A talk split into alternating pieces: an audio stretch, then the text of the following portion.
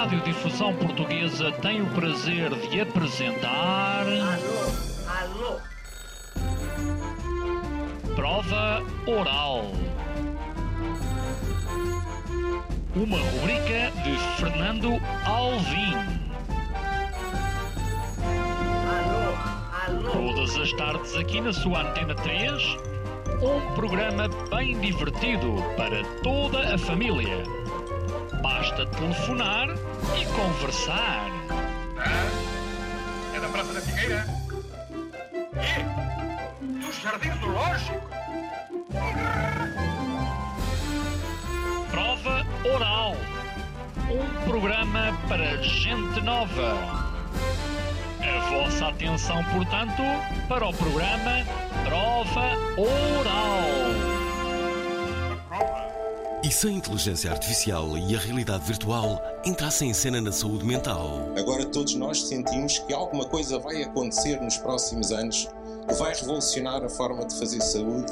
Vários psicólogos, psiquiatras e neurologistas vão reunir-se. Vai-nos acontecer aqui a todos nós, enquanto pacientes que também somos, alguma coisa que vai transformar completamente as nossas vidas. Antes da reunião, a prova oral quis entrar também na sua cabeça e perceber o que lhe vem. Alô? Alô? Está aí alguém? Esta segunda-feira vamos entrar na nossa cabeça. Estou? Alô? Às 19 horas, na Antena 3. Isso era que todos nós queríamos, entrar na cabeça uns dos outros, mas eh, será impossível. Não sei, eu vou tentar, eu vou tentar. Os nossos convidados são os dois psicólogos clínicos. Eh, estamos a falar de João Faria e também Ivo Pinto. Obrigado a ambos eh, por terem vindo. Temos um outro psicólogo clínico que não quer falar, está. Está em tratado de silêncio. Uh, vamos tentar demovê-lo durante, uh, durante o programa. Bom, um, vocês vêm aqui falar sobre o Pintech Day, que é algo que vai acontecer no dia 27 de janeiro na Nova SPE em Carcavelos. Olha, falamos muito recentemente da Nova SPE porque tivemos aqui o Pedro Santa Clara, que esteve uh, na gênese do, do, da, da Nova SPE e ficamos a saber que ele conseguiu 50 milhões de, de euros de, de, ajuda, não é, para, não é para muitos. Bem, vocês não têm 50 milhões para fazer este congresso, não é? Têm muito menos, mas a verdade é que vamos falar de psicologia, de uh, novas tecnologias e, no fundo, perceber o que é que está a acontecer. Há uma ideia generalizada de que o mundo está a endoidecer e que psicologicamente não está bem. Não sei se por estes acontecimentos recentes ou se por causa da pandemia, não sei. Qual é a vossa percepção, vocês enquanto psicólogos clínicos? Efetivamente, nota-se através, desde a pandemia e também agora com as, com as guerras e com estes fenómenos todos que vamos ouvindo, eh, nota-se realmente aqui um aumento do número de, casos de ansiedade, depressão.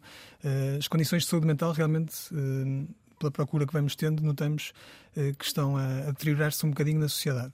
No entanto, será certamente aqui multifactorial. Também há cada vez mais acesso a cuidados de saúde mental. Uh, hoje em dia, portanto, também haver mais, mais casos também pode dever-se esse acesso. Hum. Mas sim, mas também temos essa percepção de que os, o, número de, o número de casos e a gravidade também de alguns deles uh, estão a aumentar. Tu também concordas com isto? Sim, um, existem até indicadores bastante claros no pré e pós-Covid, uh, do impacto no mesmo, na saúde física, isso foi muito óbvio, mas também ao nível da saúde mental. indivíduos de risco tornaram-se casos de perigo, casos de perigo tornaram-se ainda mais graves, mais cristalizados, mais difíceis de tratar. Nós sentimos isso na nossa clínica e a investigação mundial uh, mostra isso. Eu acrescentaria mais uma variável que acho que é importante ter em consideração hum. no que toca a esta consciência coletiva relativamente à saúde mental, que tem um papel bidirecional, é? num sentido positivo e também negativo. Vou falar do sentido positivo.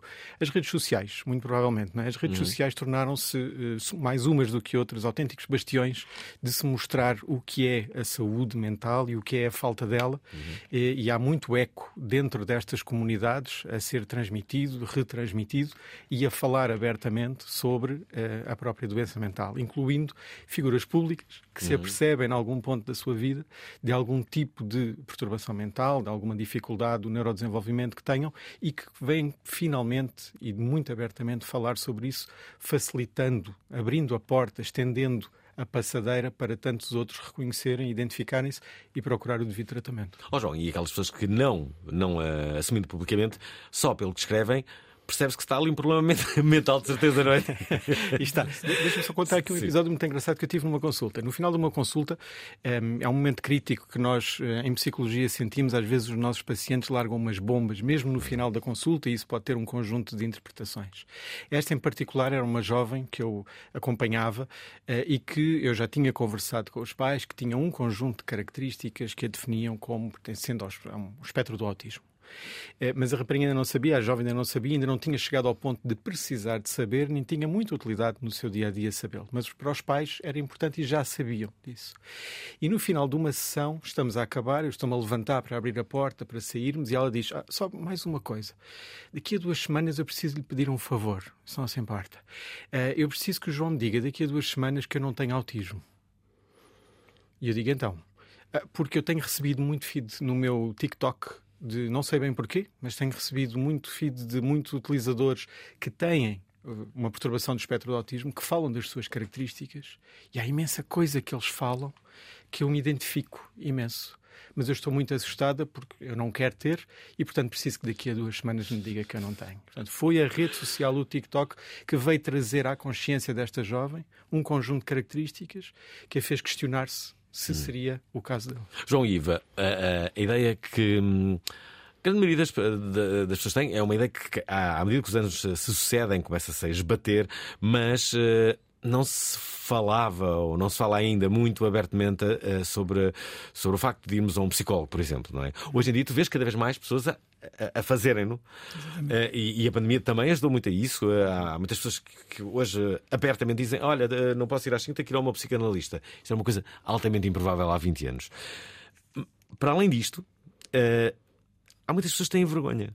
Ok duas razões, não é? A primeira é eu não vou ao psicólogo, não tenho dinheiro para isso. Eh, é uma, é uma, é uma, uma das muitas razões, uma das principais razões, diria.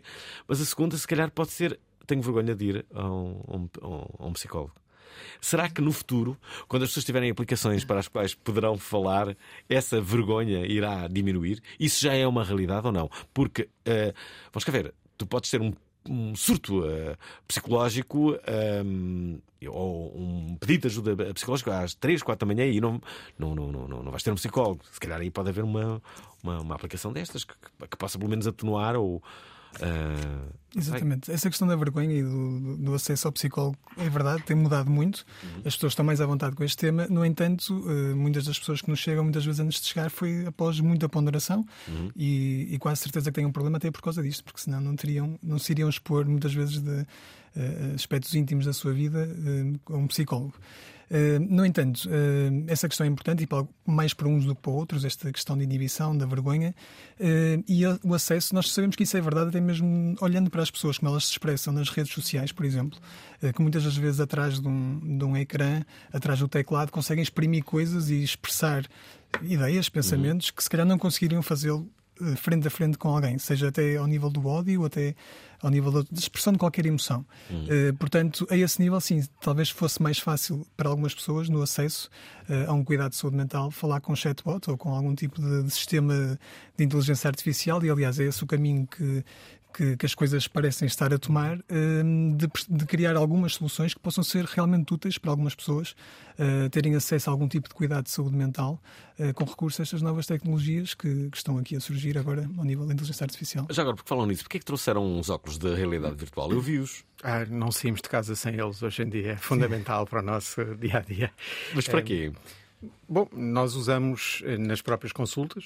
Usam? Si, usamos uhum. com software dedicado para o tratamento de algumas uh, perturbações uhum. e depois nós próprios vamos procurando e encontrando e até, sobretudo no caso do Ivo, desenvolvendo. Ele tem skills de, de developer e tá, vai desenvolvendo mesmo uma aplicação que está a ser construída mesmo sob a chancela do PIN para uhum. uh, o tratamento da ansiedade, neste caso uma, uma aplicação para o desenvolvimento do relaxamento. E aquilo que nós temos visto e acompanhando a investigação ao longo do tempo é que, uh, enquanto uh, acessório para a psicoterapia, enquanto estratégia de apoio, não enquanto substituição em uhum. si, mas enquanto estratégia de apoio, esta imersão na realidade virtual tem efeitos absolutamente extraordinários que são visíveis na nossa clínica do dia a dia e, portanto, eu acho que cada vez vai se tornando um, mais habitual, mais frequente, uh, andarmos com estes dispositivos no dia a dia. E se calhar também para nos dar um bocado de coragem para vir aqui ao programa e falar sobre estas coisas, uma espécie de amuleto. Ainda bem, ainda bem que o fizeram. Deixem-me só recordar a todos os ouvintes da Prova Oral que vamos estar a falar eh, de, de psicologia, de novas tecnologias, de realidade virtual adaptadas a, a, este domínio. A propósito do Pintech Day, vai ser no próximo dia 27 de janeiro, no, uh, no, na nova SBE em Carcavelos. Há aqui uma boa notícia: é que nós vamos dar um, aos, aos 10 melhores comentários uh, a possibilidade de irem a este, uh, a este evento no dia 27. Têm que, se, se for por escrito, têm que colocar Pintech Day. Bem, se for uh, verbal, não tem que dizer Pintech Day, mas podem dizer no final que querem ir. Uh, Mostrar interesse pelo menos. Exato, mostra interesse a ir ao, ao evento do, do, do, PIN e isso uh, será tomado em, em, linha de conta. Uh, Mário, queres falar? Mas vai falar. Vamos ver, vamos ver até ao final. Vamos tentar conseguir movê-lo. Olha, um, o, que é que, o que é que já há que pode ajudar as pessoas a nível uh, tecnológico? Aliás, antes de seguirmos com isto, deixem-me, como é habitual, uh, pedir aqui a ajuda de, de, todos, dos ouvintes. Estamos a falar de psicologia, de novas tecnologias. Ouvintes da Pravaral, como é que está essa saúde mental? 960386272.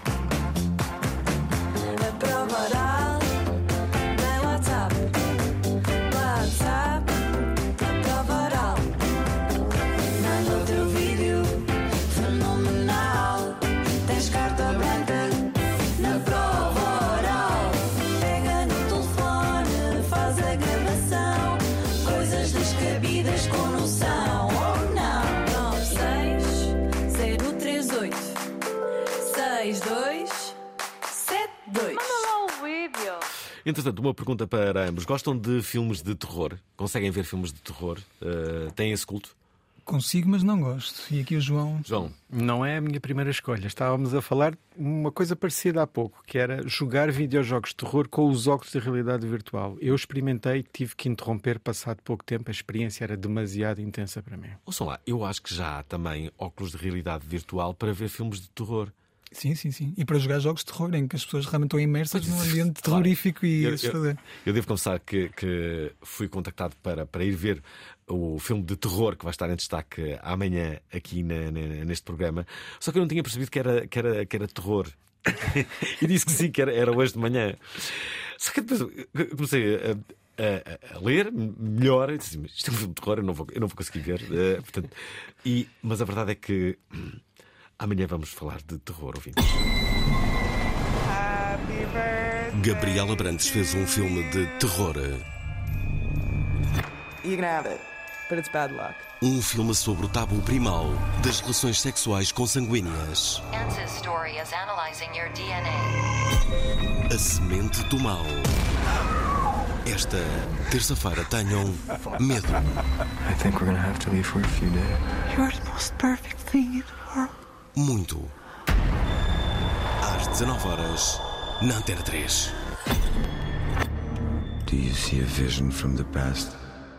Eu já estou com medo. Uh, ora bem, a Gabriela Brantes vai ser o nosso convidado do dia amanhã com este filme de terror. Não há assim, não há assim tantos. O primeiro uh, filme de terror chama-se I'll See in My Dreams e foi realizado por Filipe Melo, uh, pianista e não só, agora muito conhecido por causa da Nespera no Cu, com sim, Bruno Nogueira e, e Nuno Marco. Mas, mas sim, ele foi o primeiro realizador de um filme de terror em, em, Portugal. Ora, voltamos aqui à nossa conversa. Ouvintes da Provaral, não esqueçam de, de ligarem o 960386272.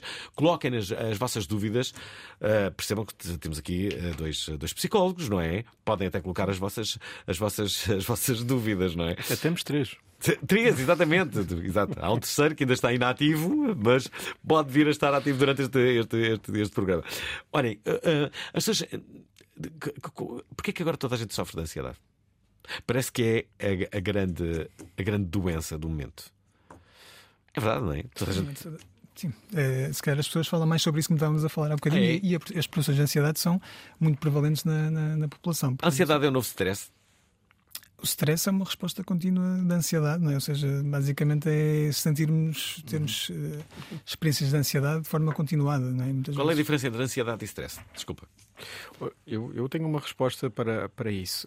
A origem da palavra stress, curiosamente, não vem do campo da psicologia nem da saúde mental, vem do campo da física Uhum. e é o termo que se aplica à quantidade de pressão que um determinado telhado aguenta até ceder.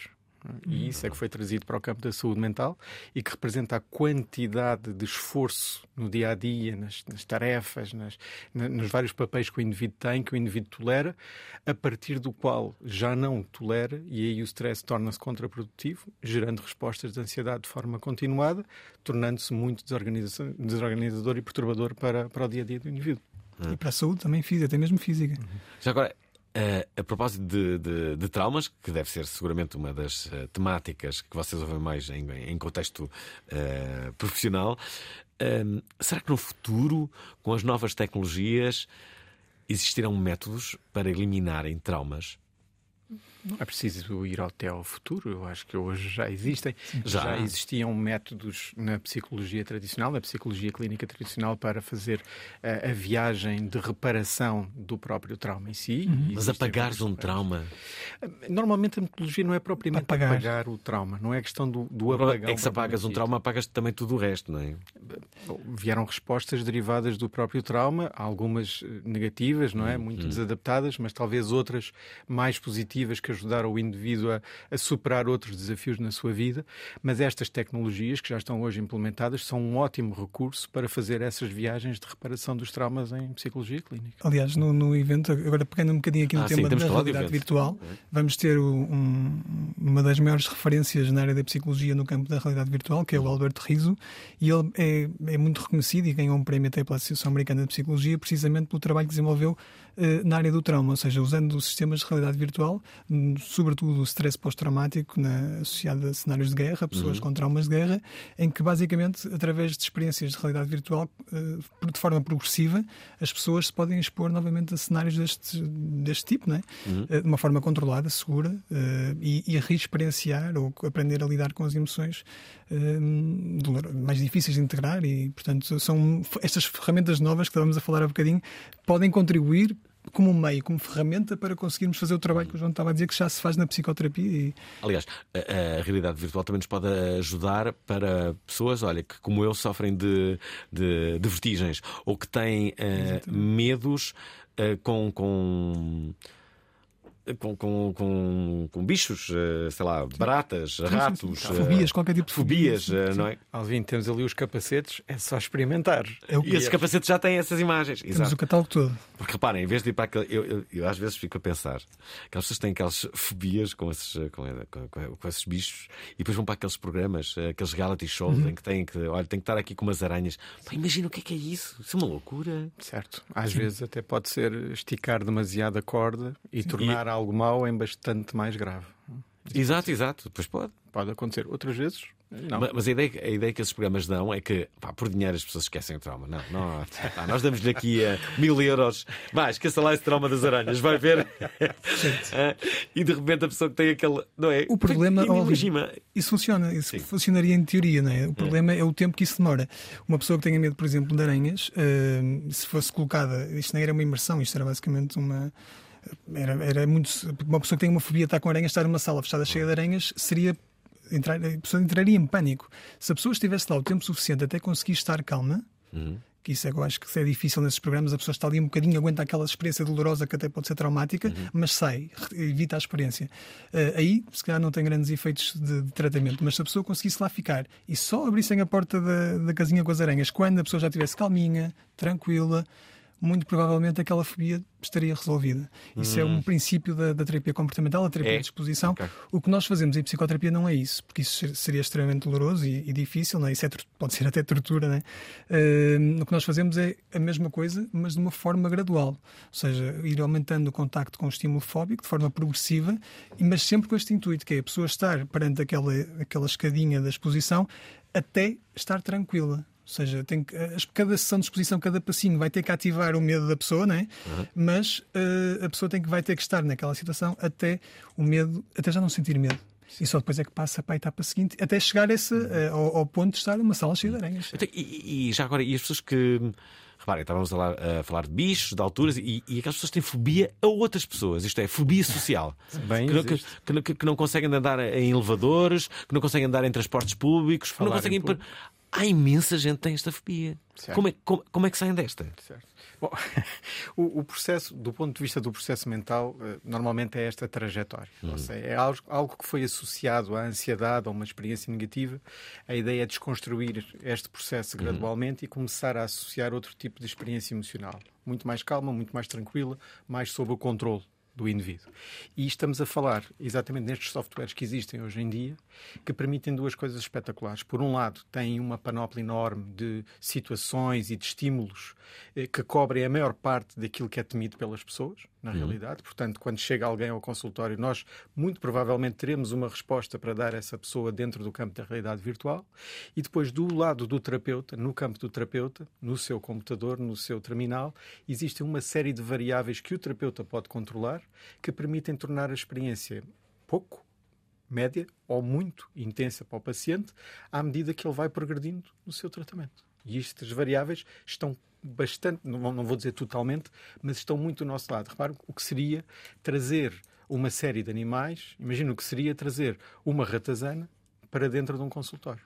Pode ser desafiante. Trazer aranhas para dentro de um consultório. Pode ser desafiante. Trazer baratas para dentro de um consultório. Será que já alguém o fez? Já, já, Certeza. já, já, Já, já. já. Já. De certeza. Nós Podemos somos- dar garantias. Sim, sim, sim, aranhas, então já várias. Que já Porque de facto, lá está, precisamos disso É para fobia fazer o mais. tratamento. Espera aí, tu agora disseste aranhas várias. É a fobia mais comum? Aranhas? Não, mas também não é das mais difíceis de arranjar. Eh, Sim, há não coisas deve- que são não difíceis, mas há coisas que são difíceis. eh, Tocaste aqui De no que é.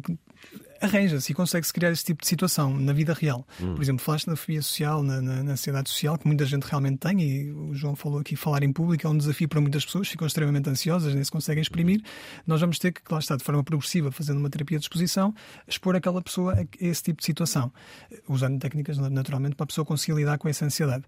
Mas não arranja um auditório, um auditório com 100 pessoas a toda hora, para aquela pessoa e pode ir falar, não é? Portanto, eh, do ponto de vista operacional, para um psicólogo pode ser difícil criar experiências, ou todo tipo de experiências que me estavas a falar, porque pode ser muita coisa. Eu posso ter fobia ou ter medo de, de muitos estímulos. E alguns deles são difíceis de, de- de arranjar. Ou animais perigosos, por exemplo, neste caso, ou, eh, mas também, assim, são perigosos, convém ter medo. Atenção. Eh, mas, ou então mesmo situações que são difíceis, por exemplo, andar de avião. É uma experiência que, ok, eu sei que Muitas nós- pessoas têm essa fobia. tem, tem medo e, portanto, ir de com um paciente andar de avião é algo dispendioso, ou seja, nós podemos fazê-lo, podemos ir com o paciente fazer uma sessão de exposição, uma viagem curta de avião, é verdade, fazendo todo um trabalho prévio. Aquilo que, nós, que a realidade virtual nos vai trazer aqui em termos clínicos e para os pacientes, muitas, a grande vantagem é poderem ter essa experiência, uma experiência aproximada, que não é a mesma, vamos atenção, uma experiência aproximada que, eh, enquanto que estão naquela realidade, de facto, o cérebro processa a realidade da forma como está a vê-la naquele ambiente, o nosso cérebro não tem capacidade muitas vezes de distinguir, eh, ele, ele interpreta os estímulos da mesma forma, estando lá ou aqui. E, portanto, estando lá, podemos criar uma experiência aproximada que, quando a pessoa vai para uma exposição de vida real, eh, os níveis de ansiedade, geralmente, os estudos, eh, depois há aqui várias. eh, há estudos ainda, isto numa área ainda é muito em estudo, não é? há estudos que indicam uma coisa, outros outra, mas globalmente as pessoas, quando vão para a situação real, vão com menos ansiedade já. Ou seja, a experiência já não é tão eh, difícil eh, e, portanto, lá está. Aqui estas tecnologias permitem uma acessibilidade a coisas dificílimas que nós não conseguíamos princípio. Eu não conseguia. Na prática clínica, antigamente, até me demitia até às vezes, se calhar, de ajudar alguma. Não, Já agora, não conseguia. vocês, vocês, vocês próprios já eh, têm alguma fobia? Ah, eu tenho. aqui- Alturas, alturas é uma fobia que eu tenho. E tu? Pá, Eu não diria fobia, mas quando a minha mãe me pede ir lá à arrecadação para ir dar cabo das baratas, não é fácil, não é fácil ir. Tem que ir, mas não é completamente fácil. Eu pensei que vocês psicólogos tinham instrumentos e tal. Mas é aquela frase, não é? Certo. Essa é uma crença muito generalizada que os psicólogos controlam perfeitamente as suas emoções. Mas não é verdade. Não, não, não, claro que não. Podemos saber aqui como fazer isso e como eu sei perfeitamente como tratar, se calhar aqui a minha fobia de, alturas. Eh, se calhar ainda não foi suficientemente interferente na minha vida para eu me dedicar a isso. Eh, mas, mas sim, somos pessoas, temos medos, temos fobias, temos. E, e mais, e acho que isto toca num aspecto muito interessante da própria psicoterapia, e acho que é por isso que psicólogos que tenham problemas não os conseguem resolver, é que não é apenas uma questão de ter conhecimento do que é que se faz. É ter conhecimento com o que é que se faz, mas fazê-lo com outra pessoa. porque normalmente as nossas perturbações são criadas com outros, por outros. E faz muito sentido que sejam reparadas com outros e por outros. E por isso é que funciona, tem que funcionar um processo psicoterapêutico, pelo menos com duas pessoas, e não, dificilmente se fará a si próprio. Deixa-me só dizer que estamos a meio do programa, estamos a entrevistar o uh, João Faria, mas também o Ivo Pinto. Ambos uh, estão aqui para falar do Pintech Day, que se vai realizar no dia 27 de janeiro, na nova SBE, em Carcavelos. É um dia inteiro com vários especialistas a falar uh, sobre saúde mental, mas cujo tema deste ano é justamente a realidade virtual e também, obviamente, a inteligência uhum. artificial. Já agora, que outros nomes é que vão uh, marcar presença? Ok, temos para além do. Nós vamos ter aqui, lá está, mesas mais dedicadas à inteligência artificial uhum. e outras mais dedicadas à realidade virtual. No campo da realidade virtual, vamos ter aqui um, um investigador português, um neurocientista, médico, eh, que é o Miguel Castelo Branco, que aliás já foi distinguido pelo Prémio Bial há pouco tempo, eh, pelo trabalho que desenvolveu precisamente eh, no desenvolvimento de aplicações de realidade virtual para pessoas com autismo, para desenvolver competências de autorregulação emocional uhum. em crianças com autismo. No campo da realidade virtual vamos ter também o professor Pedro, Pedro Gamito, da, da Universidade de Lusófona, que tem um laboratório dedicado exclusivamente ao desenvolvimento de, deste tipo de tecnologia, uhum. para nos falar, de, lá está, da, da intervenção com a realidade virtual nas perturbações de ansiedade e na, na perturbação obsessiva-compulsiva. Um, e temos o, o Alberto Riso. No campo da inteligência artificial, teremos aqui o nosso colega João Faria, o ilustre João Faria, a falar sobre o papel que os bots terão na, na, lá está aqui na, na, psicoterapia. Uhum. Uh, isto eu vou deixar um bocadinho para ele, porque ele é o especialista nesta área. Ele já vai falar sobre isso. Exatamente. Uh, e teremos também uh, aqui também alguém da, da, área da. E temos uma parte muito interessante, que é de manhã. Nós temos aqui dois, tem dois uhum. tempos diferentes. De manhã, um tempo mais de, de, de de reflexão e à, tarde um tempo mais de, de conhecimento prático. E no tempo de reflexão vamos discutir temas interessantes, nomeadamente o Dr. Nuno Labantunes e o bastonário da Ordem dos Psicólogos Portugueses, o Dr. Francisco Miranda Rodrigues, vão precisamente debater sobre um tema que é filosófico, mas ao mesmo tempo é cativante e interessante, que é, será que os novos sistemas de inteligência artificial vão desenvolver consciência? Será que eles são capazes de desenvolver consciência? Fala-se muito disso. Uh, exatamente. Pronto, é um tema interessante uh, e eles se calhar vão fazer aqui um ensaio, possivelmente muito interessante. Uh, e claro, vamos tentar também ter uma mesa para explicar um bocadinho o que é que é isto da inteligência artificial e uma coisa muito interessante que é de que forma é que ela é semelhante, estes novos modelos uhum. são semelhantes à, à, forma como os nossos cérebros funcionam. Porque, no fundo, eh, estes novos modelos têm eh, redes neuronais, ou seja, funcionam muito, de forma muito parecida com o nosso cérebro. Eh, e daí a, a, tal complexidade até de entender. Eh, nós temos dificuldade para entender tudo sobre, sobre, o nosso cérebro e os próprios investigadores e informáticos, esta malta da, da engenharia, também têm dificuldade para perceber o que é que está a passar lá dentro. Porque. De porque é difícil de, de descodificar. Deixem-me só dizer então que uh, o Pintech Day vai ser no próximo dia 27 de janeiro, uh, será na nova SBE em uh, Carcavelos. Já agora, as pessoas para saberem mais do programa, bilhetes, onde é que vão? Neste momento, o sítio mais fácil é irem a www.pin-technology.com. Lá tem acesso ao programa, a informação toda sobre o programa e tem um link para um formulário onde se podem inscrever e podem comprar aí os bilhetes também. Se, sim, sim. Se, se é um formulário de inscrição. Depois... Ok. Deixa-me deixa aqui colocar uh, duas mensagens. Uma delas do uh, regressado Alexandre Silva, que há muito não aparecia neste programa. Alguém me pode dizer? Quem me consegue explicar? Como é que este programa ainda está no ar? Pá, eu sei lá.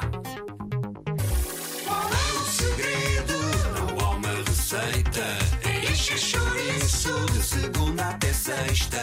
E depois é aquela cena. Dislexia do apresentador. É como É como azeite belo, belo. Chuva dourada que paira no ar. Foi em setembro de 2002 que a prova oral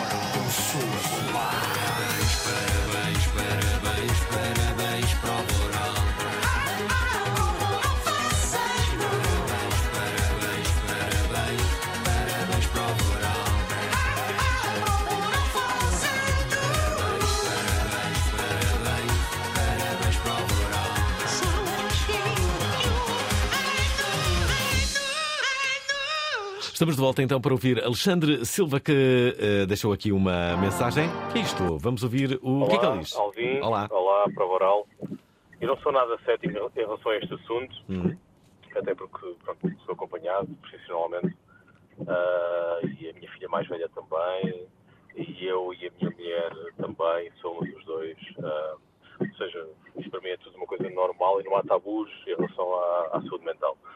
Ah, mas a minha pergunta é: ah, será que há realmente mais ansiedade ou há, há mais acesso à informação? Ou seja, fala-se tanto sobre uma coisa que será que as pessoas, por ouvirem falar tanto, não são mais próximas desse assunto e não têm preocupações? Ou seja, ah, será que ao falarmos tanto sobre ansiedade e saúde mental, será que as próprias pessoas não ficam mais ansiosas por se falar tanto e por realmente terem, terem receio de poderem ter algum, algum desafio na vida delas para tem, tem que ultrapassar? Não, não nos faz pensar mais sobre um assunto e nós temos realmente essas preocupações porque alguém nos alerta para isso. Ah, essa é a minha, é a minha questão. Sinto que agora o Mário quer falar. Mário, queres. eh, Foi erradamente, interpretei sinais de Mário que queria falar eventualmente. Jo- João Ivo. Bom, eu, eu, eu não colocaria ou uma ou outra, não é? eu até juntaria as duas. Ah, Falar-se sobre o tema, naturalmente, que aumenta a consciência. Ah, Sabe-se hoje em dia que se falar-se sobre o tema não aumenta o problema em si na própria pessoa que o fala, antes, pelo contrário, torna-a mais consciente e, se existir mesmo um problema, isso é absolutamente fundamental para que a pessoa procure ajuda ah, devida. Agora, que possa estar a aumentar a incidência das perturbações, a prevalência das perturbações de ansiedade, é provável que sim, até porque os desafios que hoje as pessoas enfrentam, sobretudo até vou apontar para a população com quem mais trabalho, a população mais jovem, Uhum. são muito diferentes dos desafios do passado. E os desafios de hoje em dia são verdadeiros, em, verdadeiras montanhas para serem ultrapassadas, em que os jovens se questionam bastante sobre se serão ou não capazes. E aqui poderemos estar a falar de ansiedade de desempenho. Se têm ou não o que precisam para brilhar no mundo do trabalho e serem reconhecidos e escolhidos. Ansiedade social. Se eh, são capazes de gerir todas as eh, tarefas que têm no seu dia a dia, do ponto de vista de autonomia, de ganhar dinheiro, de comprar uma casa, de constituir família, ansiedade generalizada. E se calhar hoje em dia, realmente, ao ritmo a que vivemos e as exigências que o contexto puxa por nós, se calhar isso faz com que muito mais facilmente se desenvolvam perturbações de ansiedade, existindo já essas sementes nas pessoas mais vulneráveis. Exatamente, e também importa distinguir aqui uma coisa que é a ansiedade patológica, que o João estava a referir, que é ter uma perturbação de ansiedade não é o mesmo que ter ansiedade. Todos nós temos ansiedade, ainda bem, porque a ansiedade eh, em doses moderadas eh, é útil e necessária para o nosso funcionamento. E é um Nós- mecanismo também de defesa, muitas vezes, não é? Exatamente, e é necessário, portanto, lá está, senão Hum. seríamos, eh, colocaríamos a nossa sobrevivência em risco se não tivéssemos Hum. preocupações e ansiedade. Eh, no entanto, eh, quando é, como o João estava a dizer, quando isto é levado a um extremo, quando de facto se torna incapacitante e não permite que a pessoa eh, execute coisas que são importantes no seu dia a dia, aí estamos a falar de um problema. E isso não pode não ter aumento, não aumenta por se falar mais sobre o assunto. Uhum. Essa é a questão. Eh, Agora que as pessoas realmente estão mais informadas e aquilo que às vezes sentiam e que era ansiedade, agora conseguem dar-lhe um nome, isso sim, se calhar há mais pessoas que dizem estou ansioso porque sabem o que é estar ansioso. E se calhar há, há 20 ou 30 anos atrás. eh, Achava que era normal, que era assim. Pá, estou, est- É verdade, é. Usava outro tipo de vocabulário também para, Hum. para se referir às coisas. Aliás, estes programas, tal como o de hoje, servem justamente para, para isso, para as pessoas eh, a, da altura dizerem: "Então, mas, mas isto é, o- isso é o que eu sofro. Espera aí. Eh, eh, a Liliana diz aqui que sofre de ansiedade. Olá, Olá. o meu nome é Liliana Vasques e há 30 e tal anos que tenho ansiedade e perturbação de pânico. Obrigada por me Parabéns, ouvirem. então. Gostaram desta entrada Gostei, gostei. a Ansiosos Anónimos? Sim, sim. Espero que sim. Eu queria deixar aqui a minha partilha. Como já disse, tenho ansiedade e perturbação de pânico há bastante tempo. Ah, falar sobre isso é muito importante para mim. Espero que seja importante para quem está à minha volta. Já tive eh, muitas eh, coisas estranhas e elas vão se alterando com o tempo. Já foi impossível para mim andar de comboio, já foi impossível para mim andar de avião e ainda é muito complicado. Estive hum, à volta de 5 anos sem ir a Lagos porque representava muito sofrimento por eh, ter tido eh, situações de pânico. E o ano passado voltei a Lagos. Grande vitória. A minha psicoterapeuta, se estiver a ouvir, vai se estar a rir nesta hora. Mas, eh, na verdade, o que eu quero mesmo é ir ao evento na nova SBE. Merece. Porque me interessa saber mais coisas sobre as possibilidades terapêuticas que possam estar à minha espera. Portanto, Liliana Vasques, não se esqueçam. É, o teu nome já está na guest list. Eh, tu, tu, tu ouves isto, não é? E, assim, já, já, já viste o- uma perturbação com lagos, com já viste o quanto isto. eh, bem, quanto isto deve perturbar a vida de alguém, não é? Certo, certo. E estamos a falar de Como é uma que tu sais pessoa- daqui? Estamos a falar de uma pessoa que diz abertamente perturbação do pânico. A perturbação do pânico, Uhum. clinicamente falando, é um termo muito generalizado hoje em dia. Né? Uhum. Entrei em pânico. As pessoas, quando dizem entrar em pânico, na realidade, na maior parte das vezes, não entraram em pânico. Porque uma perturbação do pânico, caracterizado por um ataque de pânico, um ataque de pânico é uma experiência absolutamente avassaladora, altamente incapacitante, que faz o indivíduo pensar que ou vai morrer ou vai enlouquecer naquele momento. São critérios até fundamentais para distinguir o que é uma perturbação de pânico. De certeza que há muitas pessoas que já tiveram um ataque de pânico ou perturbação de, de pânico que nos estão a ouvir.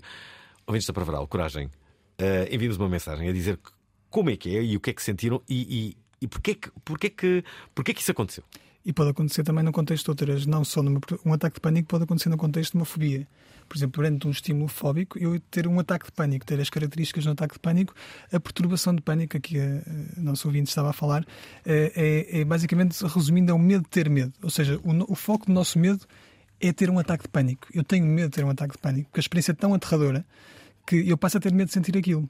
No fundo, e isso torna-se muito incapacitante. E para muitas pessoas, se calhar não sei se foi o caso do ouvinte, eh, até desenvolvem uma condição que nós chamamos eh, em acessório que é a agrofobia, em que as pessoas deixam de fazer coisas, deixam de sair de casa Uhum. porque têm medo de ter um ataque de pânico eh, em qualquer lugar. Porque na perturbação de pânico, enquanto que num contexto de uma fobia, por exemplo, eu tenho um ataque de pânico porque estive com uma aranha, né? tenho medo, tenho uma fobia de aranhas, estive com uma aranha, tive uma resposta do meu corpo eh, exacerbada para aquele, para aquele estímulo.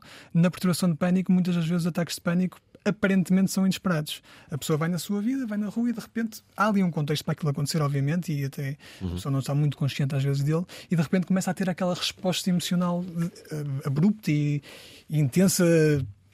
Pode ser Ivo, traumática. ó, Ivo, mas, mas os psicólogos, todos eles dizem que a, a- a pior solução é o chamado evitamento. é? Exatamente. Tem que haver a confrontação com aquele medo, mas não- isso, nem, Neste isso caso, não é nós- nada fácil, não é? não. Para quem acaba de ter um ataque de pânico com determinada situação. E neste caso, por exemplo, é, é curioso que na perturbação de pânico nós usamos um tipo de exposição, ainda há um bocadinho eu falei que na- nas, nas fobias, por exemplo, nós fazemos exposição ao estímulo fóbico.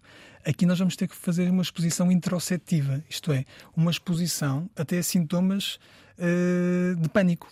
Por exemplo, eh, nós muitas das vezes fazemos isto no, no tratamento, induzimos, por exemplo, batimentos cardíacos acelerados na sessão, eh, para a pessoa começar a.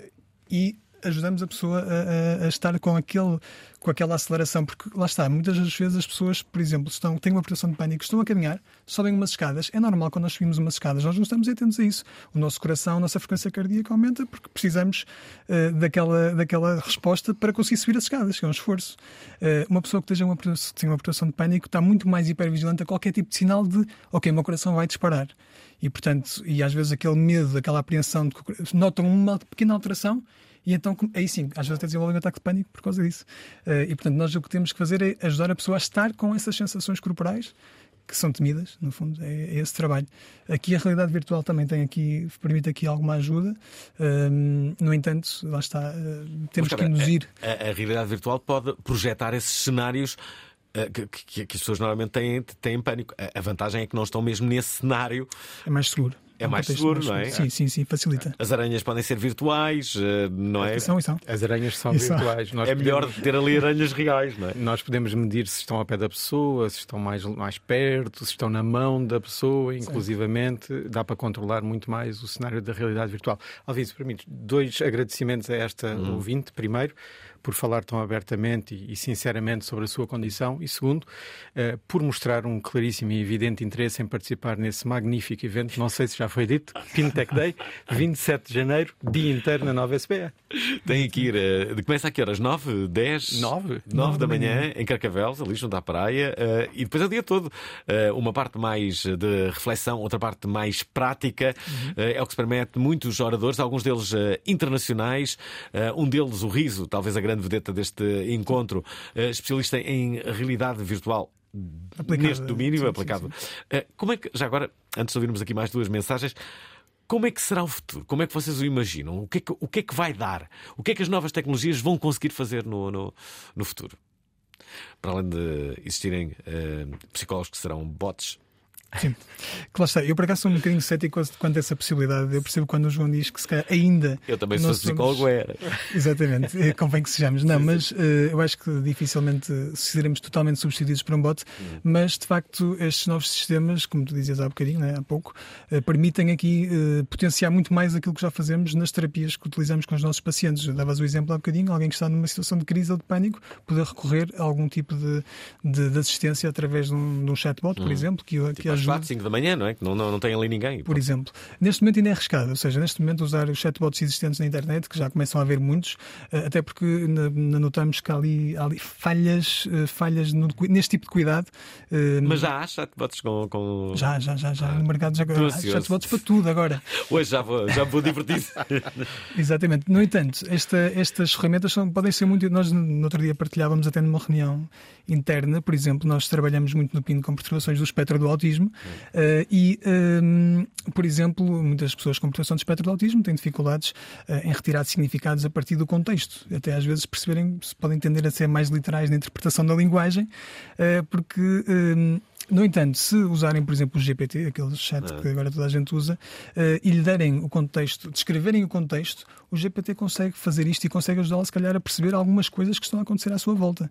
Portanto, pode ser um assistente. Uh, que, que ajuda a pessoa, por exemplo. Ah, basta, basta, basta fazerem esse exercício. Aliás, há a versão gratuita do chat PT. Digam, uh, chat, responda como se fosse o Freud a esta questão que te vou fazer sobre Exatamente. psicologia, não sei Pronto, e este é o meu problema. E ele vai responder como se fosse Freud, por exemplo. Olha, uh, deixa-me colocar aqui duas questões, duas questões, não, duas intervenções, homens e mulheres deste programa 960386272.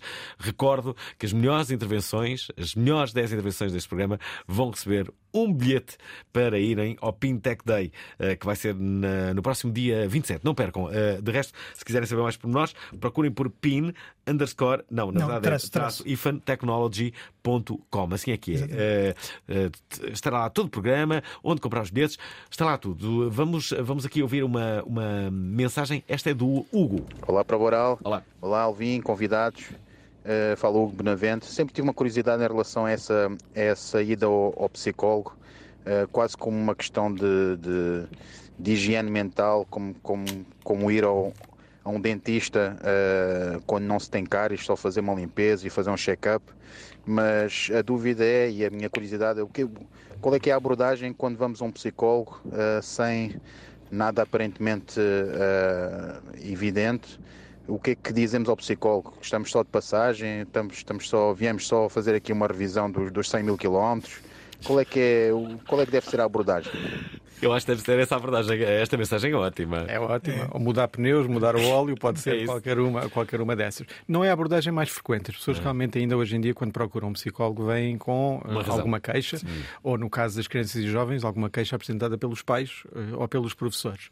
Mas é perfeitamente legítimo e é perfeitamente possível alguém que não sinta que padeça de alguma condição que interfira no seu dia a dia chegar e dizer: um, Quero saber como é que eu estou, eu quero uh, falar um bocadinho sobre o meu, o meu dia a dia, mas é importante que se perceba que não vai ser apenas uh, uma conversa de desabafo. É algo uh, verdadeiramente clínico, é algo verdadeiramente especializado e depois logo se vê para onde é que se encaminha essa conversa. Estevão Faustino quer dizer isto. Boa noite, Alvin e convidados.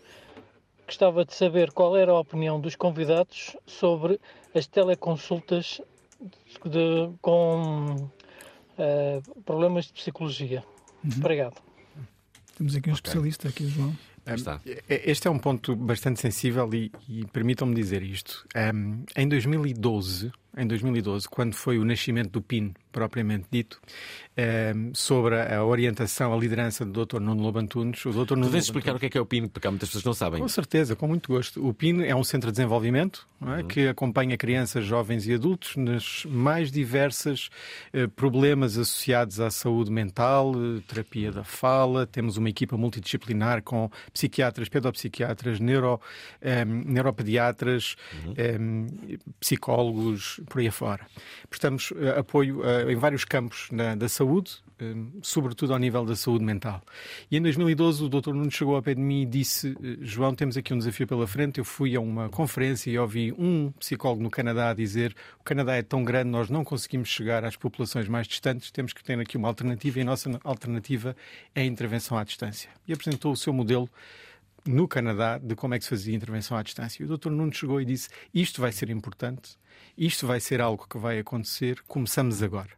E em 2013 iniciámos um programa que demos o nome de iCare, que acompanhou todos os técnicos e as famílias do PIN para sensibilizar, capacitar para a intervenção à distância. Isto porquê?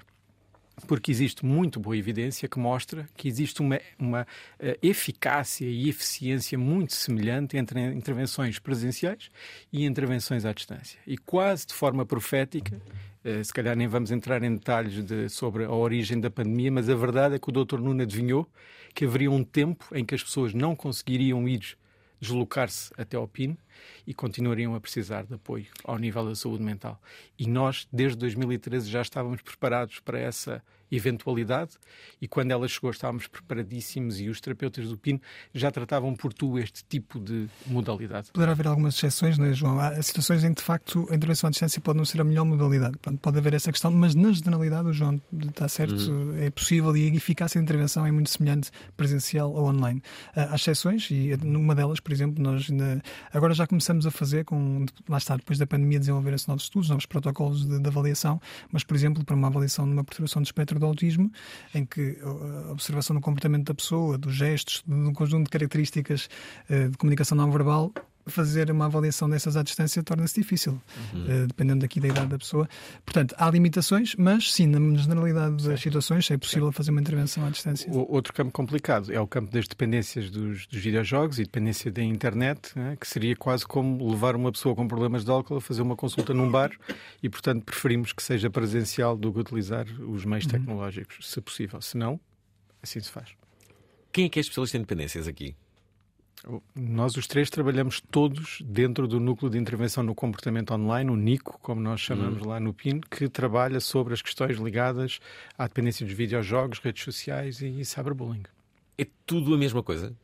Isto é, as dependências têm um denominador comum. Eh, agora, imagina, o, o, é uma, o grau de dependência do, do, do, gaming é o mesmo que o grau de dependência do álcool ou do grau de dependência das drogas como é que isso funciona? Eu, eu, não sei se poderemos colocar propriamente em grau, mas sabemos que as trajetórias neuronais, ou seja, hum. os caminhos do cérebro, são os mesmos. São os mesmos. Ah. Ativam-se exatamente na presença da substância, no caso do álcool e drogas, ou na ausência da substância, no caso do gaming e do, do gambling. As mesmas trajetórias estão Igual. ativadas, igualzinho circuitos da recompensa do cérebro é, há uma sobreposição. Aliás, mas estamos todos então dependentes de, de, das novas tecnologias, a grande maioria das pessoas que eu conheço. Uh, bom, para se tratar de dependência, tem que obter, mais uma vez, tem que cumprir um conjunto de critérios. É um bocadinho como a palavra pânico. Hum. Não é? Para ser pânico mesmo, tem que cumprir um conjunto de critérios. Para ser dependente da tecnologia, tem que ter um conjunto de critérios. E, e apesar de nós estarmos, também, o, todos, o álcool nós também. bebemos álcool e não somos dependentes do álcool, não é? Sim. Sim, sim. Cada um fala por si. Mas no caso das tecnologias, precisamos muito delas. Eh, quem deixa um telefone em casa, num terceiro andar, vai-lhe custar voltar para trás, mas se calhar volta porque sente essa necessidade de a utilizar. É. Isso não torna a pessoa obrigatoriamente uhum. dependente. É? Para ser dependente, tem que ter um conjunto de respostas muito mais intensas, sobretudo à sua privação, que não é o caso de, se eu me esquecer o telefone, vai ser um inconveniente, mas não vai completamente arruinar o meu uhum. dia. É? Ok, ok. Uhum. Não sei se arruinava, não sei se não arruinava. É... Depende da situação. Olha, temos aqui uma, uma ouvinte que, que, que, prefere ficar anónima e, e muito bem, uh, ela quer entrar ainda assim. Acho muito bem. Olá a todos, olá para o Voral. Olá. Um, sobre ansiedade, eu não, não tenho ansiedade diagnosticada, não, não sofro de ansiedade, mas tenho cenários de ansiedade e cenários ansiosos sem que isso seja um diagnóstico. Não, não percebo muito bem o que é que isto significa, mas, mas é isto. E queria só deixar a minha experiência. Eu achei que se eu soubesse o que é que se passava comigo naquela altura e qual era a fonte e, e, e o que é que eu tinha, que eu ia ser capaz de, de controlar. Uh, e depois de saber que realmente uh, era, era uma questão de ansiedade, que eu estava ansiosa naqueles momentos, eu consegui, consigo perceber o que é que me está a causar ansiedade, mas a verdade é que mesmo assim é muito difícil conseguir contornar essa, essa sensação e, e, conseguir voltar a um estado normal. E é muito estranho, é uma sensação muito estranha uh, estar consciente uh, e, e, estar a responder à minha própria ansiedade e mesmo assim ver que, que existe ainda outra camada de pensamento que acaba sempre por prevalecer. E, e pronto, tem sido um, um, desafio e está a ser um trabalho uh, de conseguir controlar estas, estas crises de ansiedade ou estes cenários mais ansiosos Talvez eu seja a única, mas se for, por favor, não me digam e deixar eh, só este, isto para quem estiver agora a passar por o mesmo, que pá, acho que é, acho que é normal, digo eu. Obrigada. Será que é a única? Não, de certeza. Aliás, uma experiência eu, muito com 17 anos tive um, um acidente eh, forte de moto e bati com a cabeça pronto, em cheio. A minha médica desde aí disse-me que eu ia começar a, poderia começar a ter uh, vertigens passaram uns anos, uns 4, 5 anos, eu nunca tinha tido vertigens, no entanto comecei a ter, uh, parece tipo ataques de pânico. uh, o primeiro que tive foi no teleférico na Madeira, em que nunca me custou nada andar no teleférico, entrei para o teleférico e, e simplesmente comecei a entrar em pânico. Uh, reparo agora que coisas que eu não tenho o controlo, ou seja, num barco pequeno que até vai rápido, começa ali a abanar, eu fico em pânico, um, um, roda gigante que vai ali a rodar e eu estou lá e eu fico em pânico. Um, eu não sei se uh, isto poderá estar uh, uh, associado ao acidente que tive ou não, ou não tem nada a ver, mas gostava de perceber se, pronto, se ambas as coisas podem estar relacionadas. Já um vão, abraço. Já vão uh, responder. Deixem-me só recordar que na próxima quarta-feira a nossa convidada é uma espécie de MacGyver. Bárbara Cabral Moreira é a surrealista. Esta dica eu descobri há pouco tempo e isto é espetacular. Diz-se o MacGyver do Instagram. Foi uma das dicas que chegou, eh, chegou a 21 milhões de pessoas na altura. Truques incríveis que nunca julgaram existir. Como lavar os taparoeiros de plástico. Esta quarta-feira, Maca... Bárbara Cabral Moreira às 19 horas na Antena 3. Aí está, o MacGyver do Instagram vai estar aqui, é Bárbara, esta quarta-feira. Uh, estou a ler o livro dela, estou a aprender mais do que em toda a minha vida. São truques, uh, por exemplo, este aqui do, uh, de como tirar gordura no Tupperware, já sei. É, basicamente, colocas. Um, como é que é? Um pouco de. de... Ah, já sei, é um. É um, é um... Colocas uma folha de, de, de, papel lá dentro, depois água e um pouco de detergente, depois abanas aquilo, está feito. Bem, mas quarta-feira ela vai explicar seguramente melhor do que eu hoje, não é? Uh, mas esperem para. para... Mara, queres falar? Não. Ora, cá está. Estamos quase a acabar. Querem responder aqui aos nossos ouvintes? Sim. Eu, eu, eu gostava muito de responder a esta. Um, primeiro, é esta última intervenção. Acho que há aqui um outro fator muitíssimo interessante que é importante ter em consideração por este ouvinte. Nos, nos três exemplos que deu, eram três experiências que a pessoa não pode sair uh, voluntariamente delas. Eu, quando estou no topo da roda gigante, não devo sair voluntariamente da roda gigante. No teleférico da Madeira, nem pensar, nem num barco uh, em andamento. Portanto, esta sensação de aprisionamento também pode ser ela própria bastante geradora desta sensação de que não se vai conseguir controlar. Uh, e eu ter usado o termo de controle faz muito sentido. É? Muitas das perturbações da ansiedade têm muitas delas associadas à temática do controle. relativamente à outra ouvinte, de certeza que não é a única, seguramente que, que não é. É muito corajoso. Eu acho que eh, valia a pena ir um bocadinho mais a fundo do que é que são estas experiências de ansiedade e eu teria tido o maior dos prazeres em colocar esta ouvinte, se fosse possível, em conversas com o famoso Sigmund Freud, que já foi aqui mencionado, que era quem dizia no princípio, nos primórdios da psicoterapia, que o importante da psicoterapia era conhecer a origem do problema da pessoa, do medo da pessoa, e assim que se descobria a origem, que era o psicoterapeuta que decifrava onde é que estava essa origem, o medo resolvia-se, é? o problema da pessoa resolvia-se. E esta ouvinte vem dizer exatamente isto: não chega a saber, há que saber lidar também uhum. com isso, não é? Não é só saber saber, não é só ter consciência. Ter consciência é bastante perturbador, mas ao mesmo tempo é um passo fundamental para resolver o problema. Aliás, essa é a expressão do uh, momento, que é, é lidar. Uh, agora toda a gente diz, diz isso, não é? Uh, estamos quase a acabar este, este programa. Há uma última mensagem, que é de Pedro Videira, antes de a colocarmos. O que é que descobriram nos últimos tempos? Eu ando fascinado com a inteligência artificial e também com a realidade virtual, é que diz ele. O que é que descobriram? Uh, uh, que aplicações viram que é giro nós irmos uh, ver? alguma que, que, que vocês nos aconselham? Pode ser interessante experimentarmos. Sim, eh, uma delas, claro, o GPT é obrigatório claro. e, esta, e, aliás, neste momento é a única subscrição de alguma coisa que eu estou a pagar porque eu acho que vale mesmo a pena aquela também estou, paga. Estou. E depois existem agora muitas na área artística, nomeadamente o, o João é fã aqui do Mid Journey, que é uma, uma, ah, claro. uma um AI para, para gerar imagens. E eu no outro dia até criei, não sei se. Acho que foi Linkin, os Linkin Park criaram um videoclipe com, com, com um Só sistema... com imagens do, do Mid Journey? É Exatamente. E usaram Kyber, Kyber.ai, que é uma, uma tecnologia de inteligência artificial que permite criar vídeos. E, aliás, no, se forem ao Instagram do PIN, por exemplo, podem lá ver um vídeo publicitário aqui do, do PIN Tech Day que foi criado com uh, transformando um vídeo real ah, em, é? em, inteligência. Com, ah, é muito giro, uma animação muito gira. Uh, ou seja, é o potencial deste. Estas três, para mim, são as melhores. Oh, João, e os bots?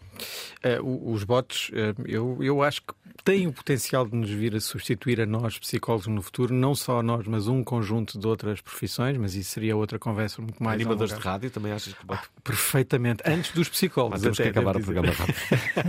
Eh, as minhas recomendações vão para o mundo da realidade virtual. Eu Sim. aqui apontaria muito mais para um conjunto de experiências que já existem hoje em dia, com dispositivos uh, já a começarem a ser acessíveis uh, ao público em geral. Uhum. Uh, Lembras-te algum? Lembras-te de algum dispositivo assim uh, interessante? Bem, não sei se pode fazer publicidade, pode, mas pode. claramente que os Oculus Quest, uh, o 2, neste momento, têm um, um, preço perfeitamente alcançável, diria eu, uhum. muito na linha de um computador. O Oculus Quest 3, os mais recentes, sobem um pouco mais. Claro que nem vamos falar dos óculos da Apple que vão para os 3.500 dólares, pois. mas que em breve irão abrir o mercado, uh, como a Apple fez em toda a sua uhum. gama, para introduzir este dispositivo naquilo que eles chamam o conceito de computação espacial, em que vão desaparecer os teclados físicos, os ratos, e tudo poderá e irá, de acordo com eles, ser feito através da realidade mista, misturando realidade virtual com realidade aumentada. Uhum. Estes dispositivos são uma nota, são apesar de serem acessíveis, têm muita qualidade, permitem experiências muito, muito interessantes. E eu também só queria, se me permitisse, dar aqui uma nota que é uh, tudo isto, até na área da saúde mental também nós notamos isto, que muitas das vezes há aqui uh, algum, algum aproveitamento indevido não é? daqui de, uhum. de várias coisas.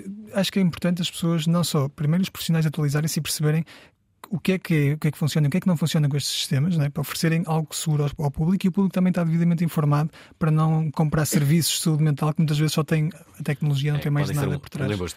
Não, eh, não, não, não, não, não confiem e, e, e, eh, recordar que o Pintech Day vai ser no dia 27 de fevereiro, vai, vai ser na nova SBE em Carcavelos. Saibam tudo em pinifantechnology.com Com. Tem o programa, tem a forma de comprar bilhetes. Uh, percebam se estiverem interessados aqui. A boa novidade é que todas as pessoas que participaram hoje, uh, através de uma mensagem, uh, vão receber uma entrada para irem ao PIN. Ah, estão a ver? Valeu a pena. até amanhã iremos falar sobre terror. Obrigado. Obrigado, obrigado, obrigado, Ivo e obrigado, João. Obrigado, obrigado Miguel. Mário. Mário. Gostaram da emissão? Querem ouvir outra vez? Ouçam, partilhem, comentem. rtp.pt/play o podcast da prova oral.